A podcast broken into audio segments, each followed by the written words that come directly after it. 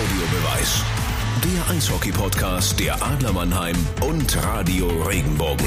Deutschlands Eishockey-Community freut sich. Die Sommerpause ist endlich vorbei. Es startet die Deutsche Eishockey-Liga in die neue Spielzeit mit einem neuen Team an Bord. Herzlich willkommen, liebe Bietigheim Steelers. Wir freuen uns auf noch ein spannendes Baden-Württemberg-Derby mehr. Unsere Adler starten auswärts in Straubing. Das Auftaktspiel findet zwischen Berlin und München statt.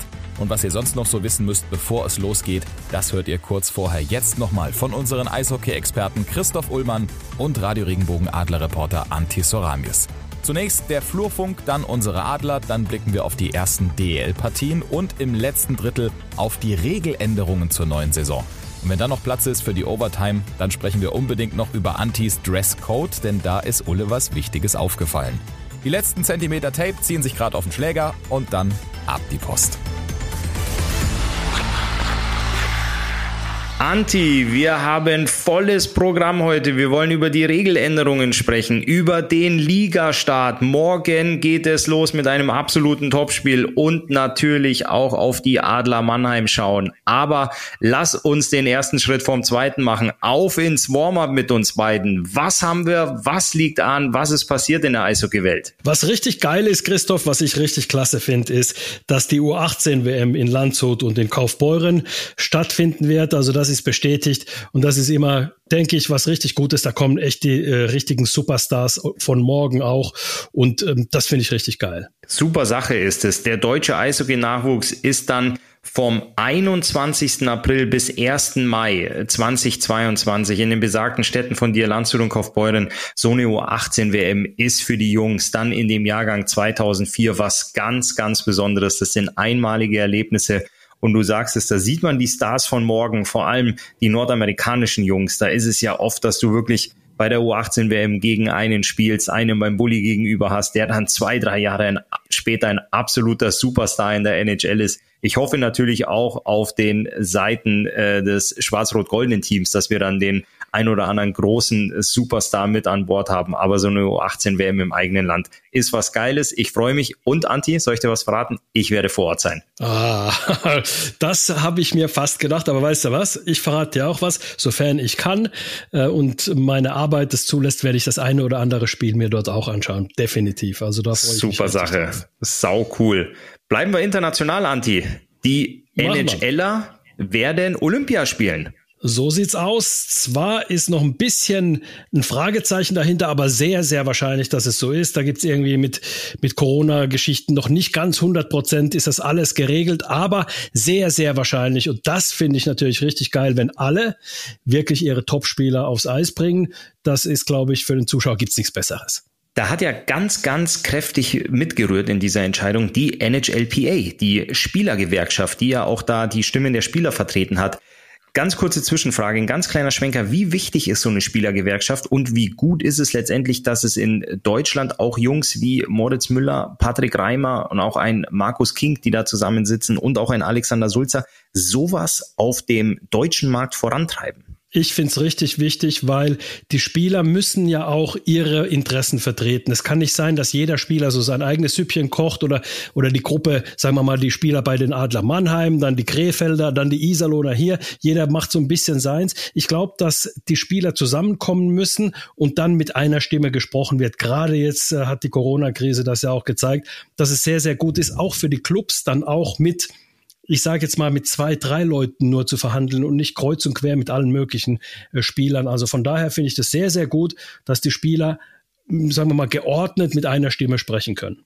Ja, ich fand es, äh, ich fand es sehr, sehr toll zu lesen. Natürlich die Nachricht, dass bei Olympia wieder die besten Spieler der Welt ihre, ihre Länder, ihre Vereins oder ihre Vereinsfarben, sage ich schon, ihre Farben vertreten werden. Aber dass da die Spielergewerkschaft so groß mitgewirkt hat, ist doch toll. Und äh, es ist klasse, dass sowas in, in Deutschland jetzt bei uns auch sehr, sehr groß vorangetrieben wird. Weil die Spieler wollen ja da auch hin. Also äh, die russischen Spieler, Ovechkin hat ja schon mal vor ein paar, paar Jahren gesagt, also wenn ich nicht zur Olympia kann, ähm, wegen, von der NHL aus, dann streike ich mich dahin. Also ich werde spielen zum Beispiel. Solche Sachen hat es ja alles schon äh, gegeben, dass Spieler wirklich sauer sind, dass sie nicht durften. Und jetzt, äh, wenn der, der Weg geebnet ist, es kann ja nicht sein, dass versicherungstechnische Sachen oder Spielpläne alle vier Jahre so ein Ereignis dann irgendwie durchkreuzt für die Spieler. Das sind einmalige Sachen. Ähm, du hast auch an großen Turnieren teilgenommen. Du weißt, wie es ist, einfach einmalige Chancen zu haben. Definitiv. Und wenn da wirklich äh, die besten Spieler der Welt äh, alle zusammenkommen und ihre Landesfarben vertreten ist, ist normal das größte Sportereignis der Welt und da sollten auch die besten Spieler bei der Winterolympiade dran teilnehmen und Eishockey ist, soweit ich weiß, das Eishockey-Finale, das Spiel um Platz Gold, wirklich die Abschlussveranstaltung bei den Olympischen Winterspielen, das Highlight mhm. schlechthin und da sollen dann auch die besten Spieler der Welt auf dem Eis stehen. Da werden wir dann auch später, nicht heute, sondern irgendwann auch tippen, wer denn ähm, im Finale steht und wer den Olympiagold gewinnt. Und ich werde nicht Kanada tippen, das sage ich schon mal von vorne weg. Ui, weil, okay, äh, dann bin ich gespannt. Ja, also ich habe da jemand anderen auf dem Zettel. Da werde ich äh, dann noch recherchieren. Nicht, was du tippen wirst, aber ich werde mir dann äh, die, die Kader und die Lineups mal angucken und dann auch einen Tipp abgeben. Apropos, wir bleiben nach wie vor international. Zumindest schauen wir mal in die Schweiz. Bern hat sich Dominik Cahon gesichert für die nächsten drei Jahre. Allerdings mit Ausstiegsklausel, aber ich glaube, einen Dominik Cahon gibt's halt eben nicht ohne Ausstiegsklausel für die NHL. Ja, wir hatten ja letzte Woche schon äh, gemunkelt, da lag es ja schon in der Luft, aber jetzt kam es raus, dass äh, Dominik Cahun für drei Jahre beim SC Bern unterschrieben hat. Ähm, ich denke, dort wird es 2,50 Mark geben äh, für die kommenden drei Jahre. Äh, Ausstiegsklausel, klar, hat er mit drin. Und ähm, ja, herzlichen Glückwunsch zu dem Ticket. Die Schweizer Liga ist eine super Liga. Bern ist ein toller Standort, um dort zu spielen. Und jetzt sage ich dir noch was, Dominik Cahun ist meines Wissens erst der zweite Deutsche, der in der Schweizer Liga unterschrieben hat. Justin Krüger? Ah, Justin Krüger nehme ich jetzt mal raus, weil der ist okay. ja dort aufgewachsen und ja. ähm, hat für die deutsche Nationalmannschaft gespielt, aber wirklich ähm, der nicht dort äh, das Nachwuchsprotokoll durchlaufen hat, sondern der wirklich dorthin gewechselt ist. Weißt du, wer der andere ist? Ja, ein ganz, ganz großer. Wir haben uns nicht abgesprochen, aber ich weiß sowas. Ähm, Erich Kühnhackel hat in Olten gespielt. Richtig. Erich Kühnhackel war bis dato der erste und einzige Spieler, der äh, als Deutscher in die Schweiz gewechselt ist. Und äh, jetzt ist es tatsächlich äh, Dominik Cahun. Also da lagen jetzt wirklich ein, ein paar Jährchen dazwischen, glaube ich. Der Erich ja, ist mittlerweile äh, über 60 und von daher ist es toll, dass wir da wieder einen, äh, einen deutschen, einen deutschen Jungen da, da drüben spielen haben. Auch frisurtechnisch war da ein kleiner Unterschied, muss man sagen. Ja, das stimmt. Das stimmt. Und vom, äh, vom Eishockey her und vor allem auch was das ganze Material angeht, glaube ich, äh, ist da in der Zwischenzeit doch einiges passiert. Definitiv. Aber da habe ich dich ein bisschen überrascht, oder? Dass ich gewusst habe, dass mit, mit Nee, das, ich weiß ja, dass du so ein, so ein äh, wandelndes Lexikon bist. Aber ich habe gedacht, vielleicht erwische ich dich am falschen Fuß und du hast jemand ganz anders im heute. Sinn, aber nicht heute. Alles klar. ja, dann müssen wir ganz kleines bisschen noch, ähm, ja, boah, die Überleitung verschafft mir Gänsehaut, muss ich sagen. Ja, zehn Jahre ist die Katastrophe von Jaroslav her. Und wir haben beide da äh, echt einen Kumpel verloren, ähm, den Robert Dietrich, mit dem du da zusammengespielt hast, auch äh, bei den Adlern. Und ja, ähm, ich habe ihn auch sehr, sehr gut gekannt, habe auch privat mit ihm Sachen unternommen. Und es war einfach der absolute Wahnsinn, damals die Nachricht zu hören. Ich weiß noch, ich war in der Arena, habe ich gehört, dass ein russisches Flugzeug mit einem Eishockey-Team abgestürzt ist zunächst mal. Ich war da in dem Rosso, in diesem Restaurant in, in der SAP-Arena und dann war äh, plötzlich kam da so äh, Eishockeymannschaft von Jaroslav. Und da ist mir wirklich so die Kinnlade runtergefallen. Und ich habe gedacht, das gibt's ja nicht. Da war so diese Bauchbinde unten. Ne? Ähm, Jaroslav, Eishockey-Team, ähm, mit dem Flugzeug abgestürzt. Und dann habe ich gedacht, scheiße, da spielt doch der Didi. Nein. Und dann, also da, so ging es dann los. Und dann ähm, ich habe die ganze Zeit gehofft, hoffentlich war er verletzt, hoffentlich war er nicht mit dabei, hoffentlich, also so das, was einem so durch den Kopf geht eben. Und dann irgendwann abends war es dann auch klar, als die Passagierliste kam, dass eben auch äh, die, die in dem Flugzeug drin gesessen hat. Es war aber noch nicht klar, ob was genau passiert war, aber also wirklich ganz, ganz furchtbar. Ja, Wahnsinn, ja, dass es äh, zehn Jahre schon her ist, aber dass man dann in solchen Momenten doch immer weiß, wo man die Nachricht erfahren hat, wo man das, äh, wo man das mitbekommen hat und auch wie es einem in, in der Situation ergangen ist. Und äh, ja, das war schon ein äh, sehr, sehr tragischer und trauriger Moment in, in der Geschichte des, des äh, Eishockeys. Muss man wirklich sagen. Und das sind so die Sachen, die auch dann wieder die anderen Probleme, die man sonst so hat, wirklich dann auch äh, sehr, sehr klein erscheinen lassen. Und wo man dann einfach sagen muss, Mensch, äh, das Leben ist sehr, sehr kurz und äh, da müssen wir einfach äh, ja, unser Leben irgendwo sinnvoll gestalten. Du sagst es, das, das Beste draus machen, jeden Tag genießen, jeden Tag Spaß haben, vor allem ähm, auch wenn man Eishockey spielt, dass man rausgeht, dass man Spaß bei der Sache hat. Und äh, natürlich freut man sich über einen Sieg und ärgert sich über eine Niederlage, aber ähm, wenn man solche Sachen dann mitkriegt, das ist dann schon echt, äh, echt bitter. Und man muss auch sagen, also wir wollen natürlich äh, auch den anderen gedenken, nicht nur ähm, Robert Dietrich, sondern natürlich auch all den anderen, die da umgekommen sind. Da war eine richtige äh, Top-Eishockeyspieler dabei, sympathische Leute dabei, wirklich ein Jan Marek der, äh, äh oder oder äh, Pavol Demitra, also das waren richtige Legenden in ihren Ländern. Also das muss man wirklich sagen, das ist schon ähm, ja sehr sehr tragisch gewesen und äh, zehn Jahre ist es schon her, ja. Irgendwie müssen wir jetzt äh, auch in die Kabine nach unserem Warm-up ähm, erstmal, glaube ich, so ein bisschen mit hängenden Köpfen.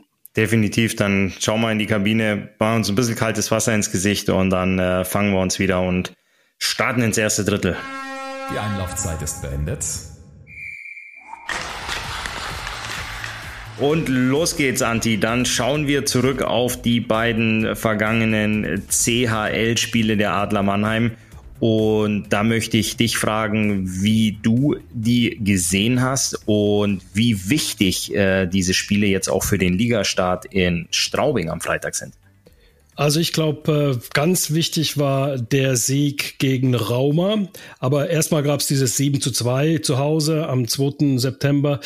Ähm, gegen Cardiff. Das war jetzt keine große Überraschung. Die Mannschaft hat ihre Hausaufgaben gemacht. Das war zu erwarten, dass du gegen, ich sag's mal, zweitklassiges Team, muss man schon sagen, weil die, die Liga in Großbritannien ist zweitklassig, aber gegen so ein Team hast du nie was zu gewinnen. Also wenn du 7-2 gewinnst, sagen alle nichts Menschen, klar, zu verlieren, meinst du, Andi? Äh, nichts, nichts zu verlieren. nichts zu verlieren. Also du hast äh, aber irgendwo auch nichts zu gewinnen. Ja, also, du hast recht. Also irgendwie, äh, also wie, wie man das auch immer ausdrücken mag, aber es ist einfach so, ein 7 zu 2 sagen alle, Mensch, das ist ein zweitklassiges Team, äh, also aus einer Liga, die, sagen wir mal, zweitklassig ist, wenn man sie vergleicht mit der DEL, mit der schwedischen, finnischen Liga, tschechischen Liga und so weiter, Schweizer Liga. Aber du musst es erstmal hinbekommen. Du musst es schaffen, erstmal ähm, deine Hausaufgaben zu machen. Und die Adler haben ihre Hausaufgaben gemacht, haben ein gutes Spiel abgeliefert. Äh, Ruslan Iskakov mit seinem Hattrick. Also da war alles dabei. Ich finde, das war ein richtig gutes Spiel.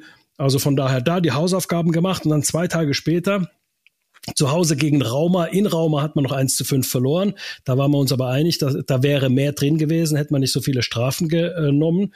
Aber zu Hause gegen den finnischen Meister 2 zu 1 nach Penalty-Schießen zu gewinnen. Und wenn man das erste Drittel sieht, muss ich sagen, die Spielgeschwindigkeit, Laufgeschwindigkeit, Passsicherheit, äh, äh, Spielaufbau, da waren die Finnen wirklich deutlich in allen Belangen überlegen, das muss man sagen. Und nach so einem ersten Drittel dann trotzdem im Spiel zu bleiben, Mentalität zu zeigen und sagen, okay, wir versuchen, es steht nur 0 zu 1 aus unserer Sicht. Also, wir müssen in diesem Spiel bleiben. Wir, wir müssen weiter versuchen, wir müssen kompakter spielen. Wir müssen versuchen, auch irgendwo den Finnen ein bisschen ihren Spielaufbau zu nehmen und einfach uns ins Spiel reinzubeißen.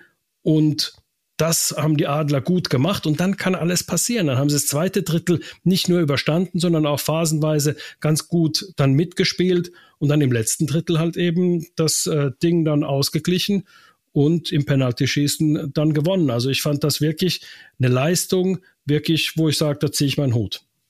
Also ich fasse das mal ganz kurz äh, von dir zusammen. Also Spiel gegen Cardiff, ähm, jetzt habe ich es nochmal richtig sortiert vom Wortlaut. Du hast, du kannst es nur verlieren weil äh, das eine zweitklassige Mannschaft ist. Und was mir sehr gut gefallen hat bei dem Spiel, war ich im Stadion, die Konzentration der Mannschaft. Dass du genau. wirklich gut gestartet bist, dass du vorne deine Chancen verwertet hast, dass du nicht vom Gas gegangen bist. Vielleicht waren die Beine nicht so schnell unterwegs, aber die Scheibe ist schnell gelaufen, der Kopf war hellwach, die Mannschaft hat das gemacht, was sie machen musste. Sie haben sieben Tore geschossen. Ruslan Ischakov hat einen Hattrick gemacht. Es war toll anzuschauen. Es war ein wirklich äh, ja gutes Spiel der Adler, nicht hochklassig, nicht erstklassig, aber äh, doch definitiv erstklassig, aber nicht hochklassig, ähm, aber sie haben ihre Hausaufgaben gemacht. Im zweiten genau. Spiel ganz klar die Philosophie ähm, oder auch jetzt fünf Euro gerne ins Phrasenschwein. Ein Spiel hat 60 Minuten. Du liegst zurück, du verpennst ein bisschen das erste Drittel von der Geschwindigkeit oder brauchst ein bisschen ins Spiel reinzukommen, sortierst dich aber gut in der Drittelpause,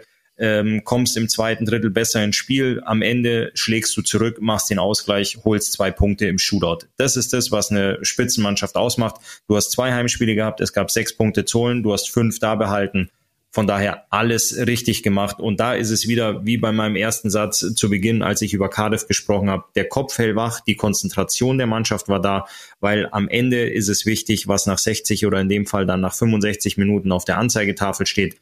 Und das war ein Sieg für die Blau-Weiß-Roten und dementsprechend haben sie alles richtig gemacht. Ähm, sie waren hellwach, sie waren auf dem Punkt da und haben dann das gemacht, was sie machen müssen. Und wenn ein Tor reicht, um das Spiel auszugleichen und es dann ein Shootout benötigt, um einen Sieg einzufahren und zwei Punkte da zu behalten, sage ich Hut ab. Ganz genau, da waren wir gar nicht weit voneinander entfernt. Wir müssen natürlich jetzt schauen, Christoph, wie sich das auf den Ligastart übertragen lässt gegen eine Straubinger Mannschaft, die eine gute Vorbereitung gespielt hat, muss man sagen.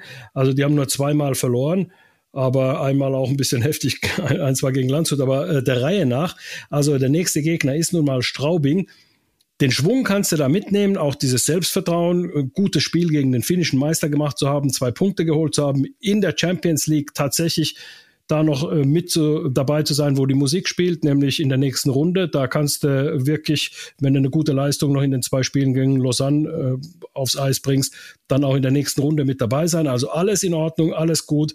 Die Saisonvorbereitung plus Champions League war mehr als ordentlich, muss man so sagen. Jetzt aber Straubing. Jetzt beginnt also die Liga gegen ein Team, was sich von so einer grauen Maus zu einem sehr, sehr gut spielenden Team entwickelt hat in den letzten paar Jahren und zwar irgendwo auch ähm, ein Team, was seinen eigenen äh, Heimvorteil nutzen kann. Also zu Hause sind sie äh, sehr, sehr gut. Und vielleicht haben sie es auch noch ein paar Jahre ausnutzen können, so dass man immer, immer gesagt hat, naja, Straubing eben. Aber so kann man die gar nicht mehr sehen. Ich muss einen kleinen Einspruch erheben. Und zwar haben sie wirklich die letzten Jahre sehr, sehr gute Arbeit geleistet, vor allem vor zwei Jahren, wo sie sich für die Champions Hockey League qualifiziert haben hätten, ähm, als die Saison abgesagt wurde. Letztes Jahr sind sie ziemlich durchgereicht worden. Letztes Jahr ja, sind sie ziemlich, ja. äh, ziemlich. Aber es war eine andere so, Saison, muss man auch richtig, irgendwo sagen. Richtig, aber mhm. ähm, sie hatten die Mannschaft behalten, ähm, fast komplett. Sie haben den Trainerstab behalten. Von daher müssen wir mal gucken, wie sie sich vor allem nach dieser vergangenen Saison wieder fangen. Ähm, ich sehe den Vorteil bei den Adlern, weil sie ähm, im Champions League Rhythmus bleiben. Sie hatten mhm. am Samstag gespielt, Sonntag frei, am Montag gab es ein lockeres Auslaufen. Ähm, kein, kein Pflichttraining auf dem Eis. Die Jungs mussten aber reinkommen, ein bisschen was machen. Und die Adler können und müssen sich nur auf ein Spiel an dem Wochenende vorbereiten und konzentrieren. Das heißt, sie konzentrieren sich voll auf Freitag, auf das Spiel und wissen, danach können sie sich wieder ausruhen. Es gibt noch ein paar Jungs, die nicht mit an Bord sind aufgrund von äh, positiven äh, Corona-Tests. Dementsprechend volle Konzentration auf ein einziges Spiel. Du weißt, du musst 60 Minuten Gas geben, davor in den Bus steigen und dann alles raushauen an, an dem Wochenende und danach kannst du dich wieder ausruhen, kannst dich wieder, ich möchte jetzt nicht sagen zurücklehnen, aber du hast zumindest deine, deine Arbeit dann für das Wochenende erledigt und dann gucken wir mal, wie viele Punkte dabei rausspringen. Jetzt kommt natürlich irgendwie der Schlaumeier, der sagt, naja, vielleicht ist es ja auch ein Nachteil, weil du aus dem Spielrhythmus kommst, schon direkt am Sonntag kein Spiel mehr, erst am Freitag dann wieder zu Hause gegen Nürnberg. Das heißt also, mit anderen Worten, du brauchst ein bisschen, bis du in den Spielrhythmus reinkommst. Ich glaube, solche Spekulationen kann man erst im Nachhinein bewerten, wenn überhaupt. Das, äh, das ist definitiv richtig, aber aufgrund des dezimierten Kaders ähm, kannst du wirklich dein, dein Training sehr, sehr gut steuern und ähm, weißt, du hast äh, zum Beispiel in der Verteidigung ein paar Ausfälle, weißt, du reist mit etwas weniger Personal da an, vor allem was die Hintermannschaft angeht. Und dann kannst du wirklich sagen, Jungs, einmal auf die Zähne beißen, jeder von euch reist 20 Minuten runter. Das kann ich den Jungs dann auch zutrauen und muss nicht dann schon an Spiel zwei denken, sondern sagt danach, kann ich als Trainerstab vielleicht sogar zwei, wenn nicht sogar drei freie Tage geben, dass die Jungs sich richtig, richtig gut erholen können und sie sollen sich wirklich nur auf diese eine Partie vorbereiten, konzentrieren. Ähm, dem, ja gut, das sind alles Spekulationen, wie du es gesagt hast. Ich bin aber riesig gespannt, Anti. Ich freue mich unglaublich auf den Ligastart, weil wir haben ja nicht nur das Spiel der Adler in Straubing, sondern wir haben ja noch viel, viel mehr Partien, über die wir jetzt im zweiten Drittel sprechen wollen. Von daher lass uns mal schnell einen Schluck trinken, ähm, kurz verschnaufen und dann starten wir ins zweite Drittel. Also ab in die Kabine. Ja, Christoph, dann lass uns doch das zweite Drittel beginnen, direkt mit den Spielen, die uns erwarten. Heute ist äh, Mittwoch.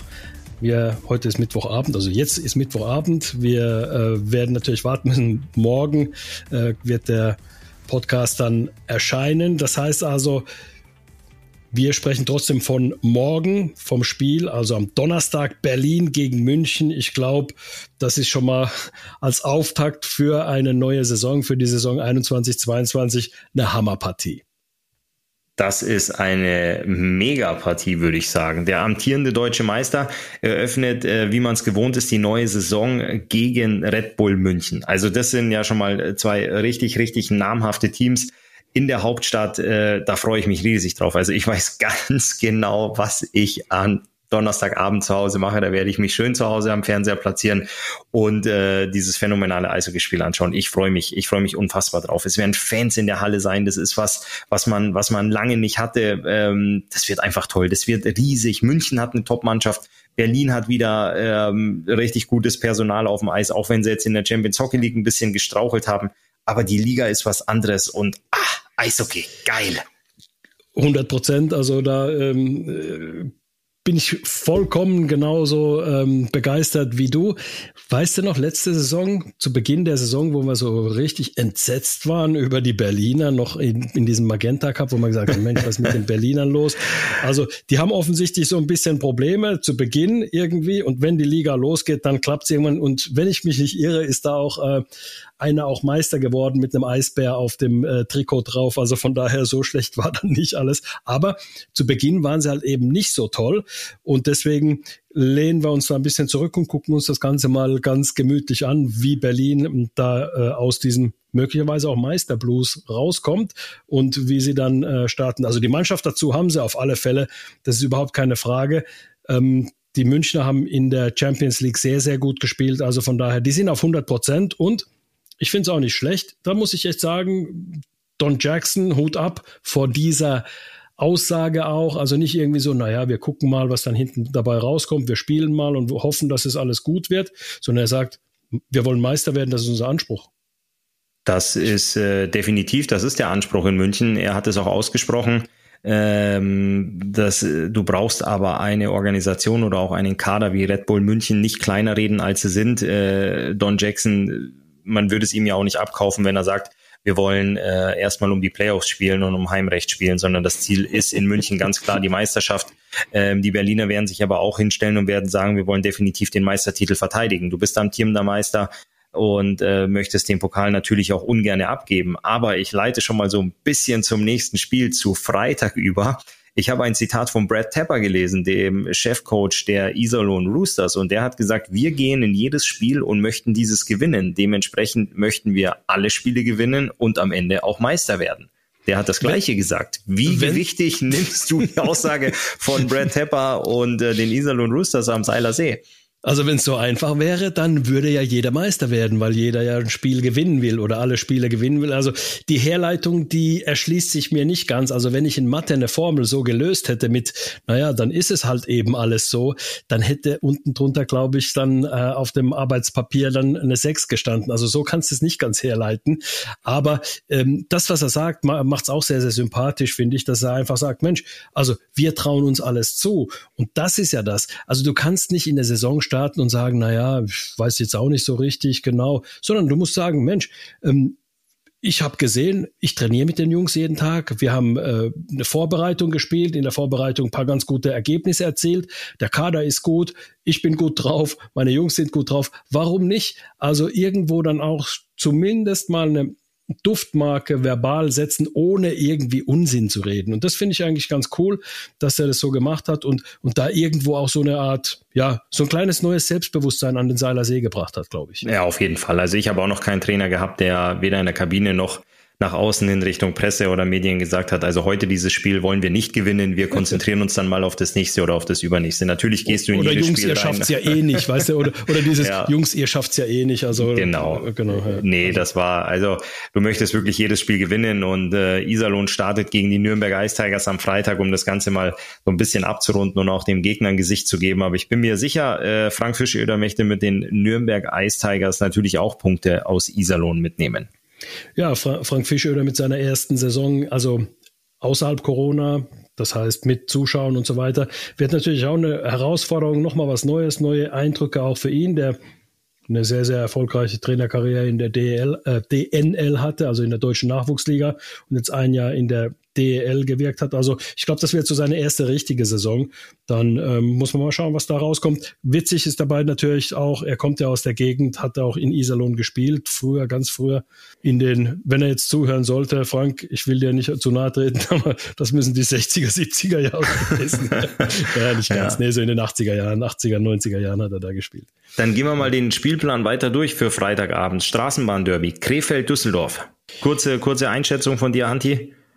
Also ich sag, äh, beide Mannschaften sind ja nicht unbedingt die, die um die ersten sechs Plätze mitspielen. Deswegen, ich, also ich glaube, ich schätze Düsseldorf stärker ein. Also ich sage, dass Düsseldorf gewinnt. Ich sehe das genauso. Beide Mannschaften werden auch äh, wie vergangenes Jahr vor einer schwierigen Saison stehen. Ähm, mal gucken, wie, äh, wie hoch es in der Tabelle gehen wird. Ähm, da bin ich, bin ich auch mal sehr gespannt und beide wollen natürlich gut aus den Startlöchern kommen ähm, wird definitiv eine umkämpfte Partie werden. So, jetzt habe ich mich weit aus dem Fenster gelehnt, aber ich, ich, ich lasse mich überraschen. Dann haben wir den Neuling, die Bietigheim Steelers treffen auf den ERC Ingolstadt. Genau, und die haben ja in der Vorbereitung schon gegeneinander gespielt. Und ich sag's mal so, äh, nicht nur nicht nur Ingolstadt hat ja gegen äh, äh, Bietigheim gespielt, sondern auch die Adler haben ja gegen Bietigheim gespielt und dann nach Penalty-Schießen 5 zu 4 gewonnen, die Adler. Also Bietigheim hat da gar nicht so schlecht gespielt und äh, gegen Ingolstadt haben sie dann 4 zu 6 gespielt. Also was man sehen kann, sie kriegen einige Tore, sie schießen aber auch einige Tore. Das ist so ein bisschen das, was ich jetzt zumindest ableiten kann ähm, aus diesen aus diesen Spielen. Sie haben, gut, gegen Wolfsburg haben sie 0 zu 3 verloren, ähm, aber sie haben fast alles verloren. Ich glaube, gegen DL2, äh, gegen DL2 Mannschaft gegen Frankfurt haben sie äh, 3 zu 2 nach Verlängerung gewonnen. Also so richtig gute Ergebnisse haben sie nicht geliefert, beziehungsweise Siege, aber sie haben trotzdem ganz gut die Liga-Konkurrenten, zumindest Mannheim und Ingolstadt, gefordert. Aber trotz alledem, ich sage, wenn dann wirklich die Liga losgeht, wenn die richtigen Spiele losgehen, da wird sich Bietigheim schon noch umschauen müssen. Also das sehe ich ähm, auch so.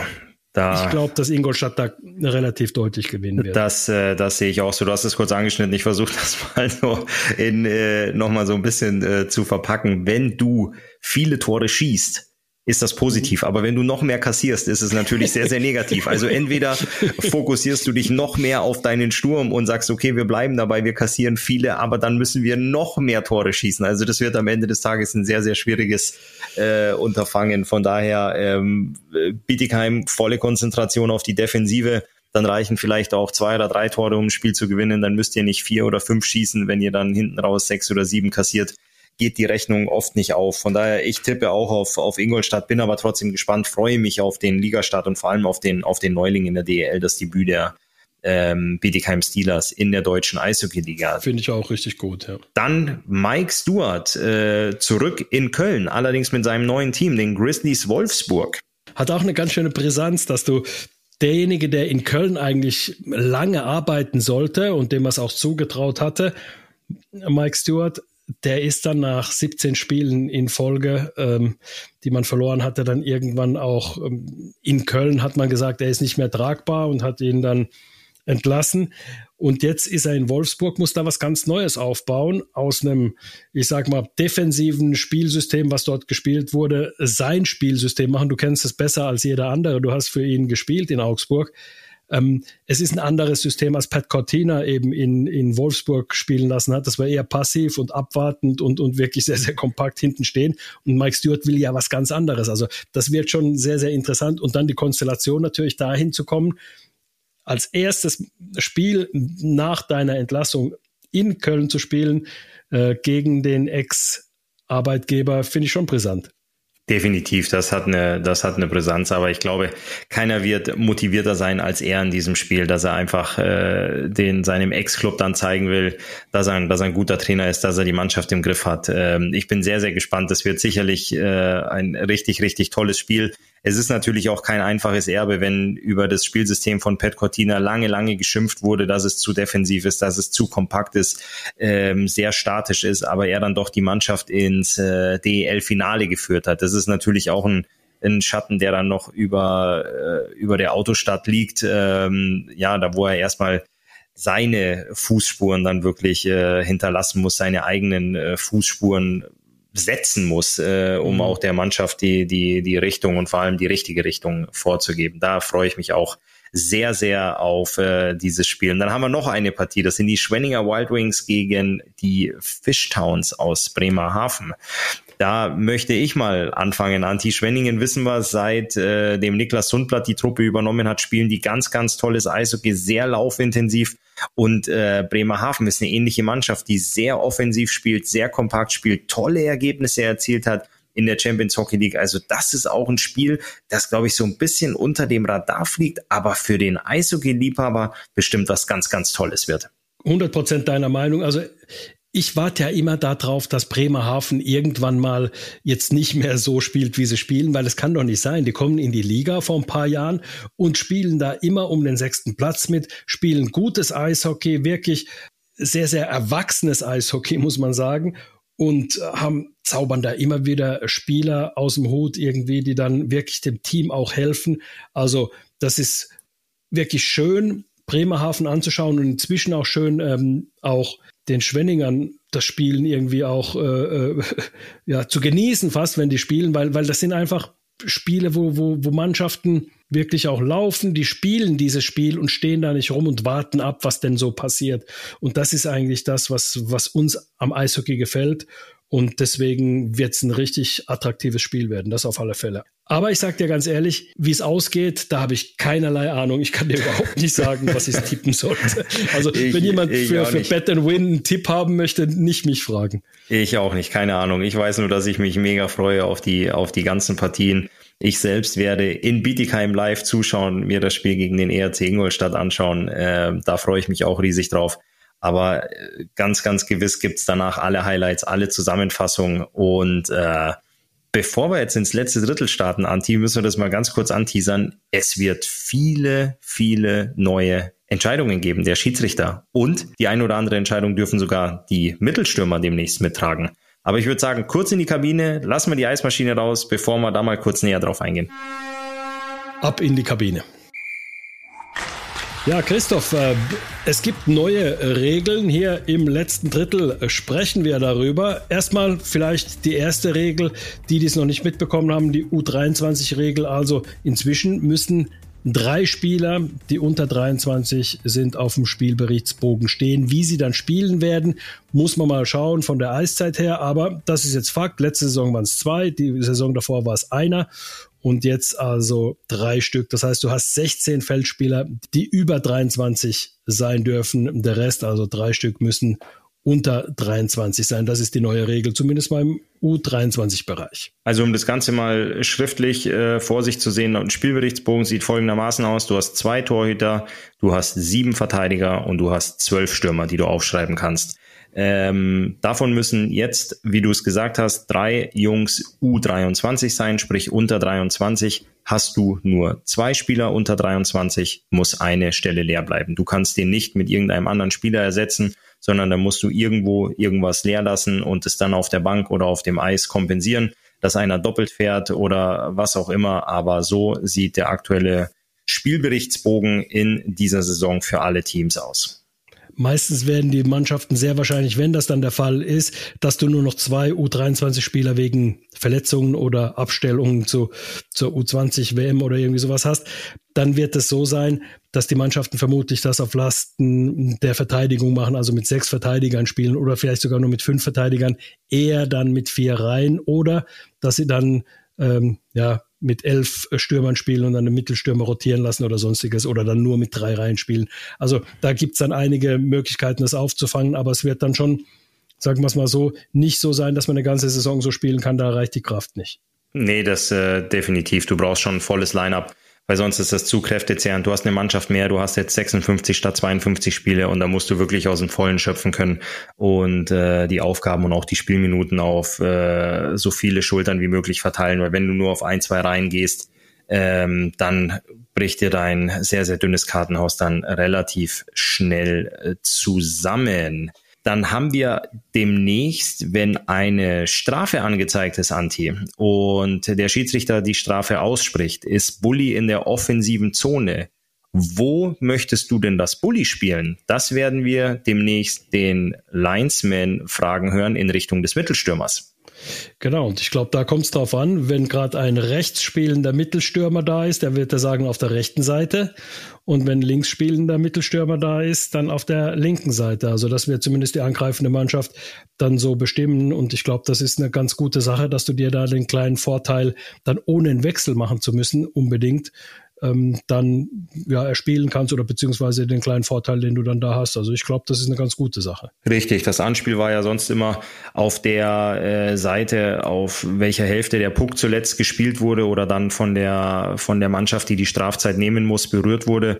Und jetzt ist es wirklich so, dass es völlig egal ist. Der Linesman wird den Mittelstürmer kurz fragen, sagen, hey, was ist deine Schokoladenseite? Auf welcher Seite möchtest du das Anspiel haben?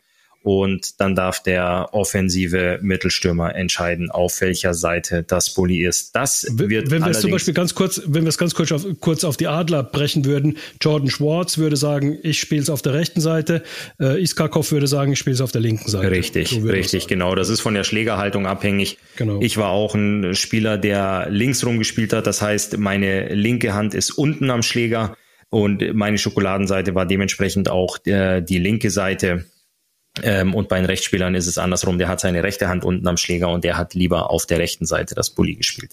Das wird demnächst auch passieren, wenn ein defensiver Spieler sein Tor verschiebt. Ähm, dann darf die Mannschaft nicht wechseln. Das ist neu und der angreifende Spieler darf sich wieder die Bulli-Seite aussuchen. Das ist auch eine Neuerung. Genau, das sind, das sind klein, es sind keine großen Vorteile, aber das sind Nuancen, die dann schon irgendwo in gewissen Bereichen des Spiels dann auch ich will nicht sagen entscheidend sein können, aber zumindest mal dem angreifenden Team in die Karten spielt. Richtig. Dann gibt's äh, vier neue Striche auf dem Eis. Jeweils zwei hinter den Toren. Ähm, das ist das sogenannte Trapez. Ich versuche das jetzt mal so einfach zu erklären, wie es möglich ist. Das Trapez ist relativ nah an den Torpfosten und nur in diesem Bereich, sprich unmittelbar hinter dem Tor, dürfen die Torhüter den Puck mit dem Schläger spielen. Sprich, sie dürfen ihn dort stoppen, für ihren Verteidiger positionieren oder aufhalten, wenn er in die Rundung geschossen wird, oder sie dürfen auch dort hinten die Scheibe annehmen und auch weiterspielen. Spielt der Torwart außerhalb des Trapezes die Scheibe, sprich er läuft der Scheibe entgegen und spielt diese, gibt es zwei Minuten. Ähm, man möchte damit fördern, dass es mehr Vorchecking gibt und dass wenn eine Scheibe reingeschossen wird, nicht der Torwart derjenige ist, der die Scheibe aufhält und wieder in die neutrale Zone rausspielt, sprich aus dem Angriffsdrittel rausbefördert, sondern man möchte, dass die angreifenden Mannschaften mehr in ihren Vorcheck kommen, den Gegner unter Druck setzen können, weil man in Nordamerika festgestellt hat, wenn man die Mannschaften spielen lässt und der Torwart in seinem Kasten bleibt, dass am Ende auch mehr Tore dabei rauskommen. Und ich äh, glaube, dass es eine äh, sehr gute Regel ist. Die wird sich ein bisschen noch einspielen müssen. Felix Brückmann hat beim Turnier in der Schweiz gleich da in den ersten beiden Spielen ähm, zwei Minuten Strafe bekommen, weil das einfach so ist. Dann, dann bist du auch genau am Rand davon und denkst als Torhüter, naja, ich habe das ja noch äh, im Griff gehabt, aber warst ja dann doch schon nicht mehr da, weil du kannst ja nicht nur aufs Trapez achten, musst ja natürlich auf die Spielsituation achten. Also es wird schon noch einige brisante äh, Szenen geben, da bin ich 100% überzeugt davon. Dann gibt es was, wo man im Kino sagen würde, dafür brauche ich heute eine 3D-Brille. Ich bin gespannt, wie die Schiedsrichter das in Zukunft lösen werden. Vor allem die Linesmen sind da gefragt, das sogenannte 3D-Abseits.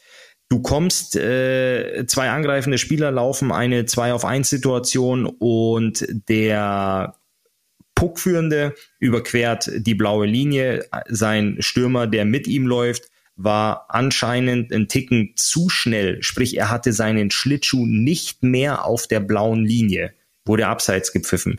Jetzt muss der Schlittschuh nicht mehr das Eis berühren auf der blauen Linie, sondern es reicht, wenn er in der Luft über der blauen Linie ist. Das ist das sogenannte 3D-Abseits. Das wird sehr, sehr heikel, das wird sehr, sehr spannend.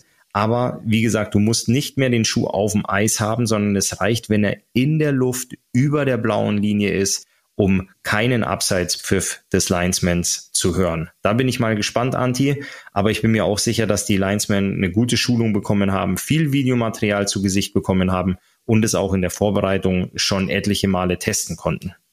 Ja, genau. Das ist, das ist ja das Wichtige, dass die Linesmen das testen können und dass sie sich auch ein bisschen darauf einstellen können, weil du, du brauchst wahrscheinlich ein bisschen einen anderen Winkel auch. Du musst auch anders da drauf gucken. Es reicht nicht mehr nur auf die blaue Linie zu gucken, sondern du musst natürlich auch auf den Bereich oben drüber gucken und so diese gedachte Linie über der blauen Linie. Also die blaue Linie ist dann quasi so eine Mauer, die, die dann ähm, bis zum Rand der Bande geht. Und da, wenn der Fuß dann noch da oben ist, dann ist alles in Ordnung. Und dann ähm, ja, wird es auch noch mit Sicherheit Diskussionen geben, aber wie immer, solche neuen Sachen brauchen Zeit und werden sich dann auch einpendeln, schätze ich. Da bin ich mir auch sicher. Dann gibt es allerdings auch die Möglichkeit für die Schiedsrichter mal kurz äh, zum Video zu gehen. Und zwar nicht bei einem Tor, sondern bei einer großen Strafe, Anti. Erklär das mal ganz kurz.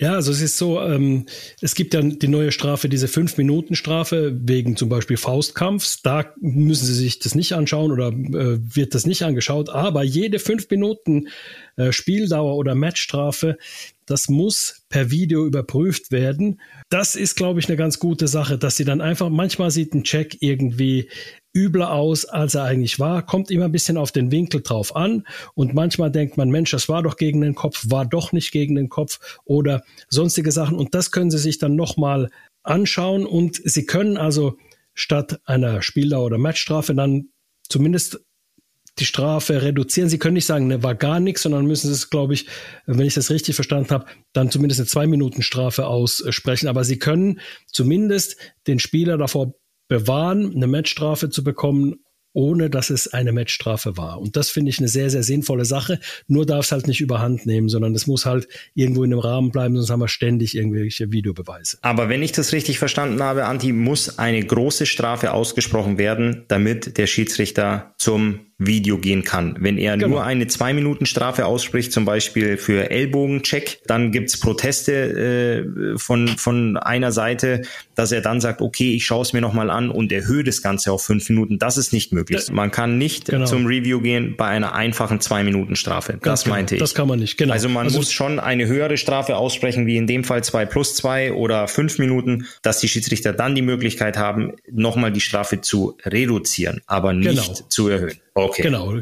Das geht nur um die Reduktion der Strafe, genau so ist es. Also erstmal auf der Tribüne, wenn eine 5-Minuten-Strafe gegen das eigene Team ausgesprochen wird, ganz, ganz ruhig bleiben, weil der Schiedsrichter nochmal die Möglichkeit hat, das Ganze zurückzunehmen, beziehungsweise in eine 2-Minuten-Strafe zu ändern. Ja, da gibt's äh, viele neue Sachen, über, über die wir uns freuen können und auf die wir uns freuen können. Ich bin gespannt. Jedes Jahr was Neues, um das Spiel attraktiver zu machen, schneller zu machen das ist meine Vorfreude an, die kannst du spüren, kannst du es hören. Ich, ich bin, merk's, ich merk's. Ich bin, ja, ich bin Feuer und Flamme. Ich freue mich auf, äh, auf den Start morgen. Ich freue mich auf Freitag. Das wird so geil, das wird so cool. So viele Spiele, so viele Teams und ach, toll, endlich, endlich wieder Eishockey. Ich sag's jetzt sofort, es war mal der Hashtag in den Playoffs, aber wieder die geilste Zeit. Das ist genau das, ja, genau das, was wir brauchen. Und dieser Hashtag hat ja eigentlich nur die, nur die Playoffs gemeint, aber wir meinen, glaube ich, die ganze Saison, oder? Definitiv. Also Hashtag geilste Zeit. Definitiv. Also, ist so ein bisschen wie vor Weihnachten gerade hier bei mir zu Hause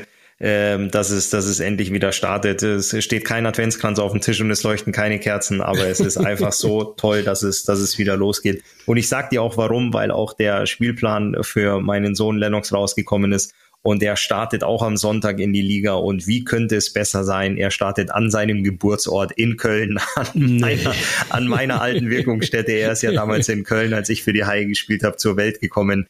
Und äh, dort ist sein erstes Ligaspiel. Es ist ja das erste Mal für ihn Jungadler. Davor war es ja der MRC. Ähm, vorher ist es ja, ist ja alles MRC von Laufschule bis zur U11 und dann, äh, ich will jetzt nicht sagen, trennt sich die Spreu von der Weizen, aber ab U13 geht's los mit Jungadler. Sprich, er hat morgen sein allererstes Jungadler-Spiel in Köln und als Wahnsinn. könnte es nicht schöner und gewichtiger sein. Nein, er trägt auch noch das C auf der Brust. Also nee, was, was komm, willst du?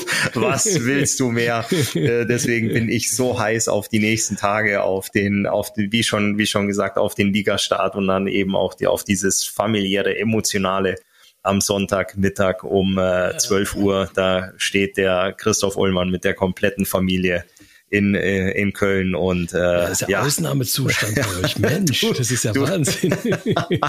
du sagst es absoluter Ausnahmezustand, das ist das richtige Wort. Aber da, da fällt mir noch eine ganz kleine Anekdote von mir ein. Also mein Sohn, der hat sein erstes äh, Länderspiel im U16-Bereich, da fangen ja die Länderspiele dann an. Lass mich raten, Anti ja. gegen Finnland gespielt. Gegen Finnland, in Finnland, gegen Finnland. Ich konnte leider nicht dabei sein, aber meine Eltern waren da, meine Brüder waren da, haben sich das angeschaut.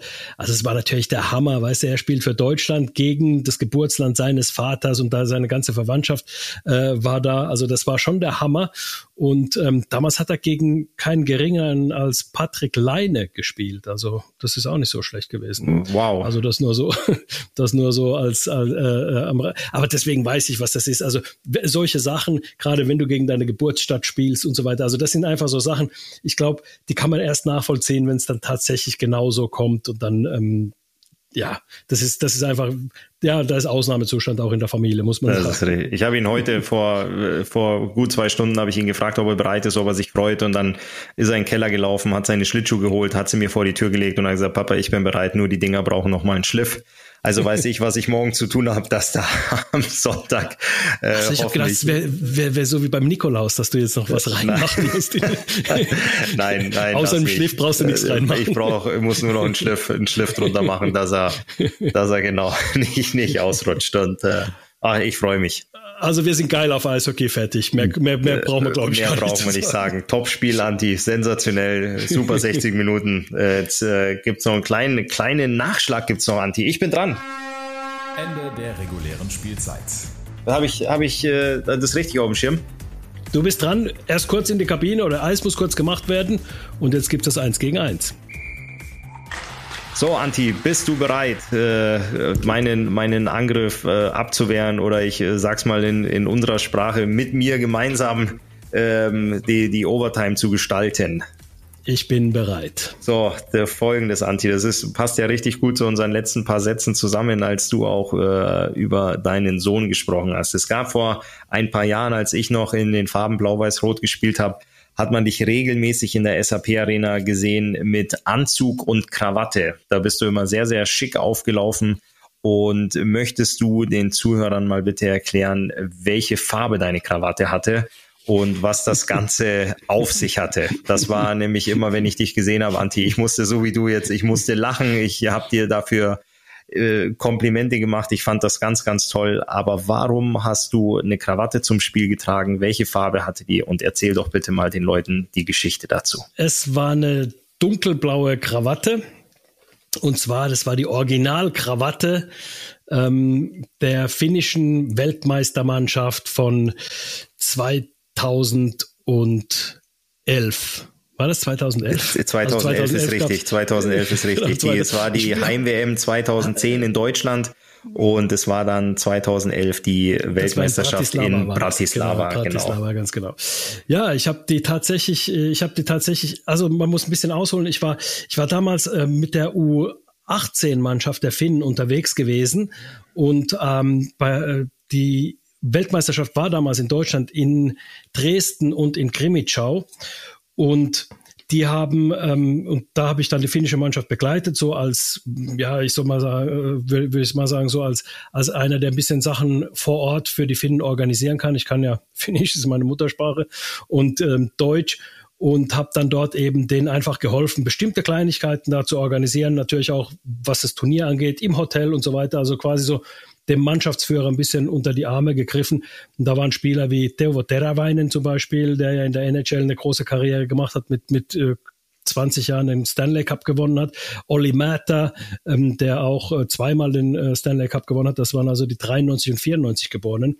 Und ähm, damals. Und zum Dank habe ich dann äh, von der finnischen Herrenmannschaft habe ich tatsächlich dann äh, eine Krawatte geschenkt bekommen, die Original-Weltmeister-Krawatte ähm, der finnischen Mannschaft zum, ähm, also der, der Herrenmannschaft, äh, die habe ich äh, bekommen tatsächlich. Also das war für mich irgendwo natürlich dann schon ähm, eine große Auszeichnung und irgendwo ein Lob und auch äh, die trage ich natürlich, wie du weißt, mit einem sehr, sehr großen Stolz.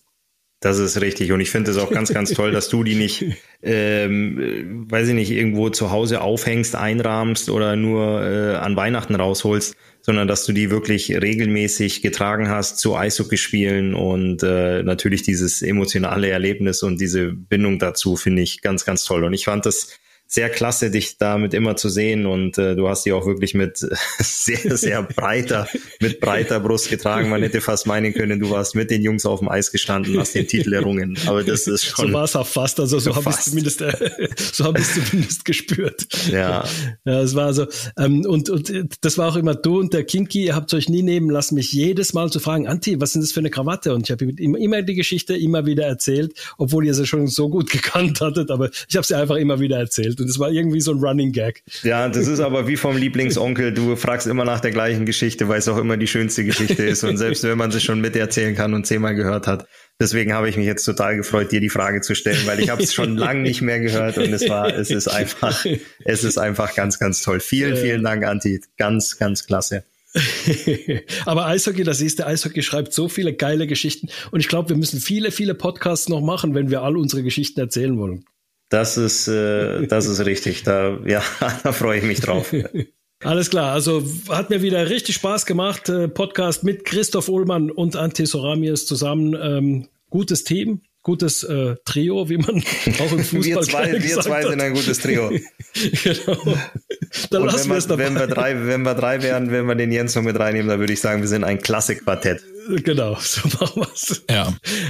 Was machst du beruflich? Ich mache äh, Musik im Quartett. Wie viel seid ihr? Ja, drei Leute. Wer alles? Mein Bruder und ich. Du hast einen Bruder? Nee. Ja. So, so dem haben wir es Dem, dem habe ich nichts hinzuzufügen. Ganz toll. Anti, ich sag danke. Ich freue mich auf den Start. Äh, dir ganz viel Spaß in Straubing und äh, ich freue mich, wenn wir nächste Woche gucken, ob wir richtig lagen mit unseren vorsichtigen Prognosen und ähm, wie dann nach dem ersten Wochenende die Tabelle aussieht. Genau, und dir viel Spaß in Betigheim. Da guckst du ja auch der Nummer 28 äh, von Ingolstadt ein kleines bisschen zu und äh, feuer ihn an vom Vater. Das mache ich gerne, Anti. Vielen Dank. Klasse. Alles klar. Bis dann. Bis ciao. dann. Ciao. Tja, das wird der Papa leider verpassen, denn er sitzt im tiefsten Bayern und wird uns berichten, wie sich unsere Adler in Straubing geschlagen haben. Und wie richtig die Prognosen der beiden lagen, welche Überraschungen es schon zum Anfang gab, das hört ihr dann in der nächsten Folge vom Audiobeweis. Kommende Woche, wir freuen uns über euer Like, euer Abonnement, euren Kommentar in den sozialen Medien und auf euch beim nächsten Eishockey-Podcast der Adler Mannheim und Radio Regenbogen. Bis dahin.